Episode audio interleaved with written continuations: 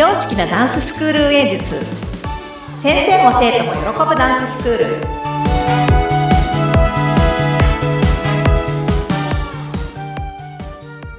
本気で踊り本気で学び本気で楽しむ幸せ製造工場。ケンケンダンスファクトリーケンケンこと伊予田智子です。よろしくお願いします。はい、インタビュアーの高野です。よろしくお願いいたします。お願いします。皆さん、もう本当に間もなくですね。そうですね。もう明日明後日もうあれ今週末なんでもう3日後ですかね本番が。そうなんです。もうあといくつ寝るとか3回。あいや本当にそんな感じです。ね盛り上がってる真っ最中のところだと思うんですけれども、ね。はい。この時期に、なんて言うんでしょうかね、こう、起きがちなこととして、すごいハプニングが起こったって聞いてたんですけど、いや、もうあれですよ。あの、起きがちじゃなくても、起こっちゃいけないハプニングが起きたんですよ。今年。もうこれ絶対忘れちゃいけないと思って。え どんなことだったんですか？いや、もうこれね、言い訳すればいろいろあるんですけど、やっぱあの、コロナ禍4年間あったじゃないですか。はい。で、もう4年間で、こう、目まぐるしく時代も変わり、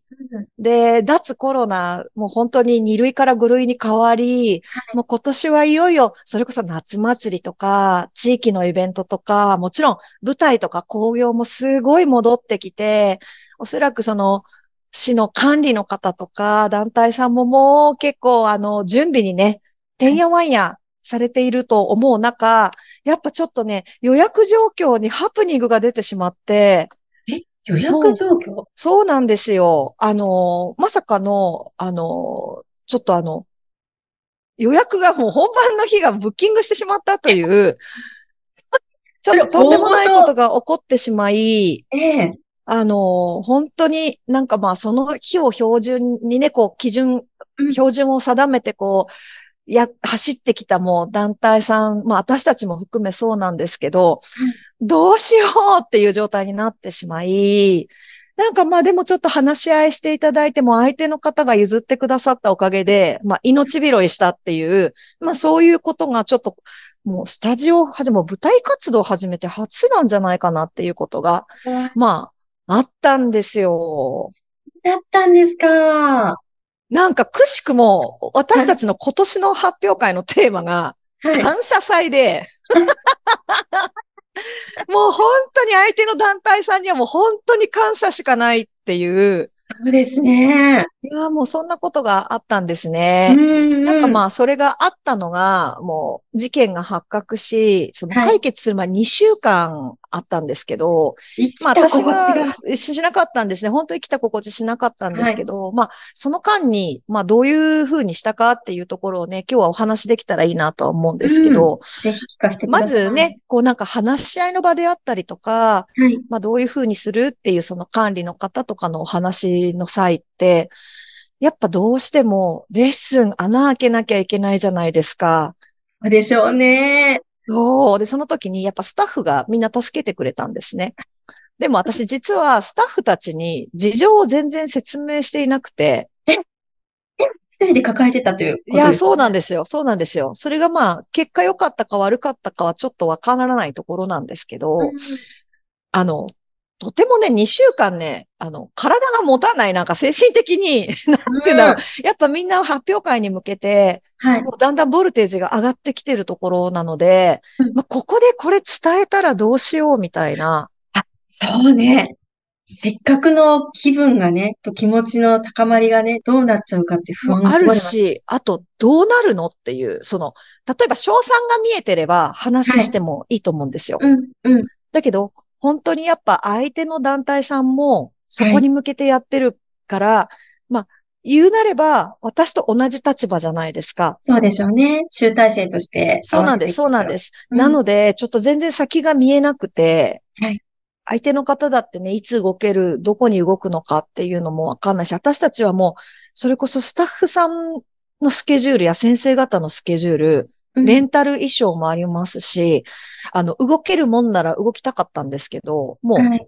指定席の販販売というか、まあ、あの、ウェブチケットの配布も始まってしまっていて、はいあと、あれですよね、あの、こう、ゲストの方たちあそうね、お呼びしてね。予定をちょっと、そう、外部からの。そうなんです、そうなんです。そこでもうちょっとどうしようってなっちゃって、で、もう動けるもんなら動きたいんですけど、もう助けてくださいっていう話をすごいして、で、結局もう動いてくださって丸だったんですけども、その間までやっぱちょっと挑戦にすごい時間かかってて、はい。で、やっぱその間ど、どうしよう、スタッフたちには、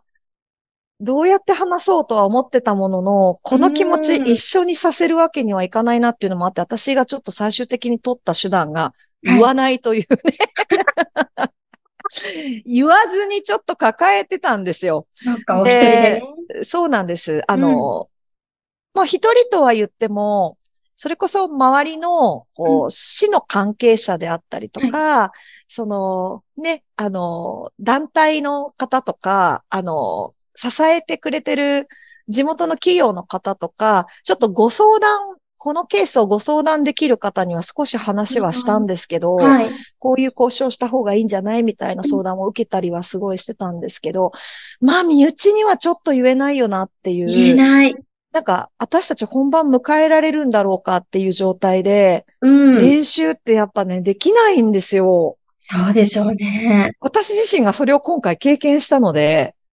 止まっちゃうと思う。いやーもう本当にこれ多分みんな止まるなっていう。いや、それもあってちょっと言わず、で、まあ、スタッフからは、割と、あの、ちょっとごめん、あの、後で事情は話すけど、今日どうしてもここ代わりをやってほしいって言ったら、あ、いいですよ、みたいな。なんか珍しいですね、ケンケンさんみたいな。なあ、どうしたんですか？みたいな、そんな感じだったね。まあまあまあ、今度話すよって言って。うんうんうん。ごめんねって言うと、どどうしても外せないから行ってくるねって言って、はい。お願いをしたんですね。うで、わもうちょっと事なきを得て、ちょっとスタッフに話したんですよ。もう、くしくも、夏祭りが、うん 夏祭りの前々日ぐらいに解決し、私はもう安堵の気持ちでもう膝から崩れ落ちるような気分で夏祭りを見てたんですけど、その日の夜にごめんね、ちょっとあの、ちょっと話あるんだけどって言って、スタッフの人たちにもうちょっと声かけて、実はこんなことがあってねっていう話をして、でももうね、あの、無事に解決したからっていうところと、あとはまあ、どうしてもね、あの、前日のスケジュールとかはなかなか、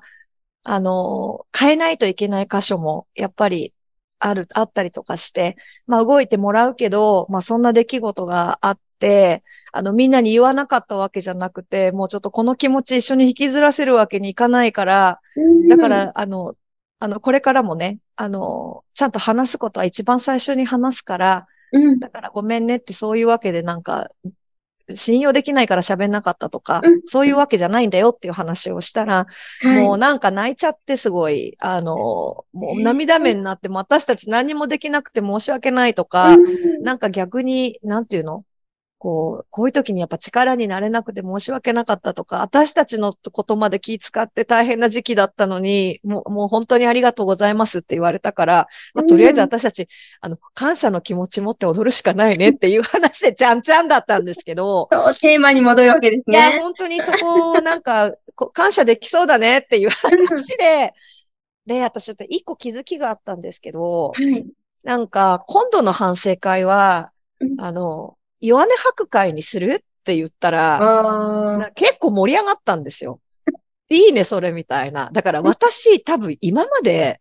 弱音吐くとかしてこなかったから、みんなおそらく大変だったんだろうなって、こう、いつでも前向きとか、いつでもポジティブって、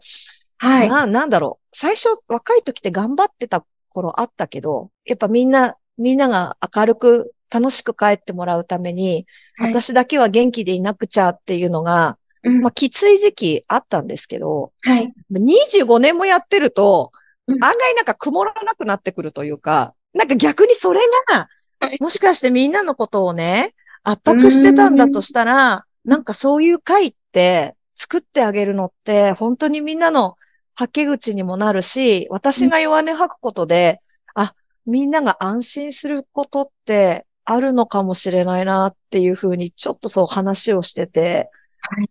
思って、そうでしょうね。それがね、もう一番の収穫だったんうんですよ。うんうんうんうん。これでも本番は多分おそらく3日後の本番は、あの、多分、あの、楽しい回になるとは思うんですけど、はい。なんか割とこんなことが直前で起こったせいで、はい改めてまあ立ち止まって、こう先に進む、さらに進める力に、まあ、なってよかったなって私としてはなんかこれはちょっと忘れちゃいけないねっていう話を、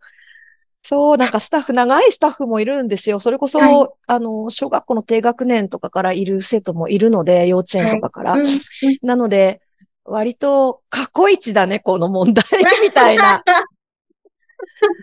そんな感じで、なんかまあ、ちゃんちゃんで終わってよかったってところではあったんですけどね。なんか、たまにはそういうのも必要だなっていう、なんかいつでも元気っていうのもね、あの、時としてあんまり良くないなっていう、ちょっと感じたりとかしたんですけど、うんうんうんうんそうですね。弱い部分、やっぱりさらけ出して言えるっていうのも、ある意味絆につながったりもしますからね。本当にそれはね、ちょっと思いました。なんか結構月1回ぐらいでやってた食事会なんかも、やっぱコロナでちょっとできなくなっちゃったりした時期もあって、なかなかね、ズームだったり、うん。グループのこうメッセージやり取りするとか、そういう中ではなかなかやっぱちょっと顔も見れないし、実際に会ってみないと読み取れない部分もあったりするので、ダンスなんかおそらくね、うんこ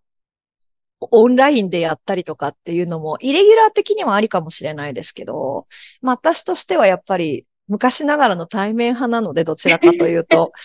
なんで、そういうのもなんかちょっと感慨深いなっていう回になりました。そうでしたか。はーい。いや、でも、乗り越えられてよかったよです。かったです危なかったですよ、本当に。ねえいやそしてもう、一人で抱えてた期間を、ケンさん、本当に、今だからね、こう、話せることでしょうけど、当本時、当ですよ。私か、私相談した方みんな体調崩しましたもん。で、私だけ元気だったんですけど。いや、もう本当申し訳ないって、もうこれスタッフとか生徒にはとっても言えないって言って、どうしようって言って相談した方みんな体調崩されちゃったので、ああ、ダメだ。私、やっぱりちょっとね、あの、割と元気じゃなきゃダメだなっていう、こう、ちょっと影響力大きいなって思いながら、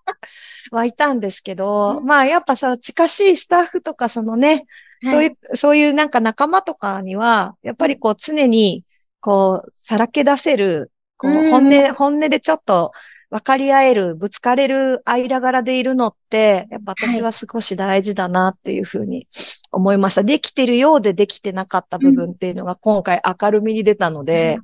よかったなって思いました。はい